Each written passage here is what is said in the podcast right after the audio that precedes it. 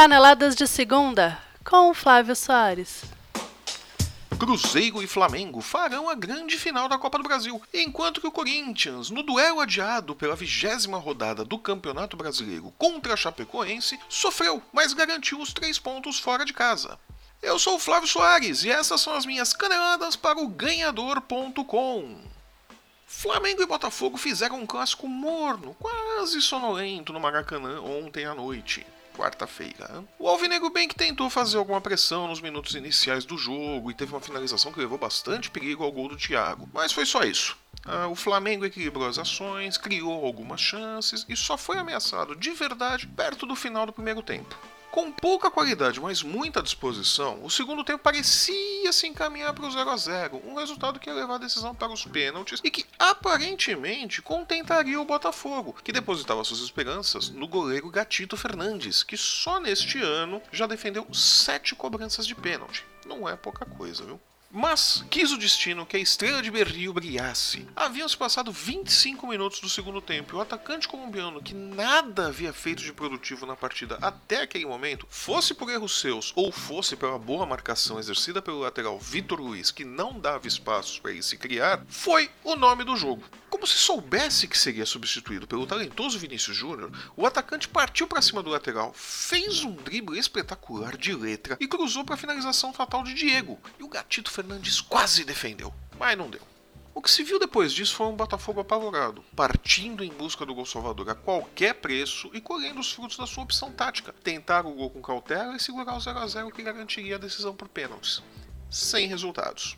Com isso, o Flamengo fará a final contra o Cruzeiro, ao Botafogo, restam dois dias agora, dois ou três dias, para colocar a cabeça no lugar, esquecer a eliminação e repensar sua opção de seguir com um time misto no Brasileirão e correr o risco de ser eliminado na Libertadores e também de não conseguir buscar uma vaga no G6, que garante o time na Libertadores do ano que vem. Acho que é o caso do Botafogo repensar sua estratégia.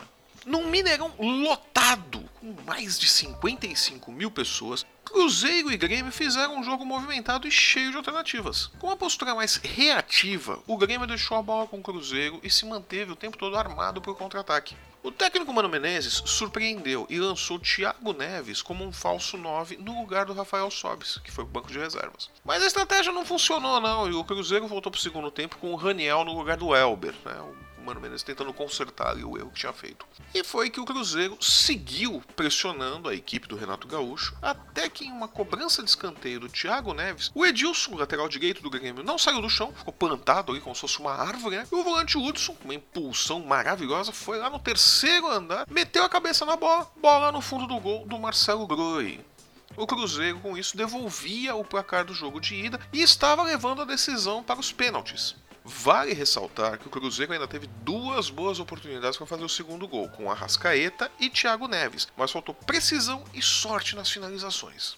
Nas cobranças de pênalti, Marcelo Groi fez duas defesas preciosas, mas com uma bola na trave, outra no travessão e a terceira defendida com os pés pelo Fábio, o ataque gremista facilitou a vida do Cruzeiro, que fechou a decisão de pênaltis em 3 a 2 e garantiu a vaga para a grande final da Copa do Brasil. Para a tristeza dos meus amigos gremistas que passaram o dia ontem me zoando no Facebook porque eu havia dito que o Cruzeiro ficaria com a vaga no lugar do Grêmio. É, então, dos dois palpites que eu dei, acertei metade, gente. O Cruzeiro passou, o Botafogo, infelizmente, ficou pelo meio do caminho, mais por uma estratégia errada do que por competência do Flamengo, que não jogou bem. Mas enfim, são coisas da vida. E voltando agora para o Campeonato Brasileiro, como era de se esperar, a Chapecoense fez um jogo duro contra o Corinthians ontem, uma, na partida adiada, válida pela vigésima rodada do Brasileirão. Cada vez mais sólida defensivamente, a equipe catarinense pouco sofreu em seu estádio para segurar o líder do campeonato, que também sofria com a falta de criatividade. O Jadson está fazendo falta no time.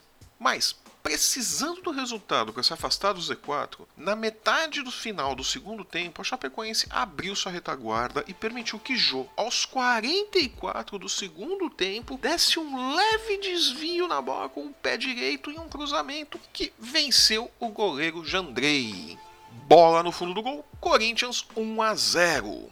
Com o resultado, o Corinthians, agora sem nenhum jogo a menos, abriu 10 pontos de vantagem sobre o Grêmio, segundo colocado. Esta é a maior distância na história do Campeonato Brasileiro por pontos corridos entre líder e vice-líder após a 21ª rodada. é muita coisa.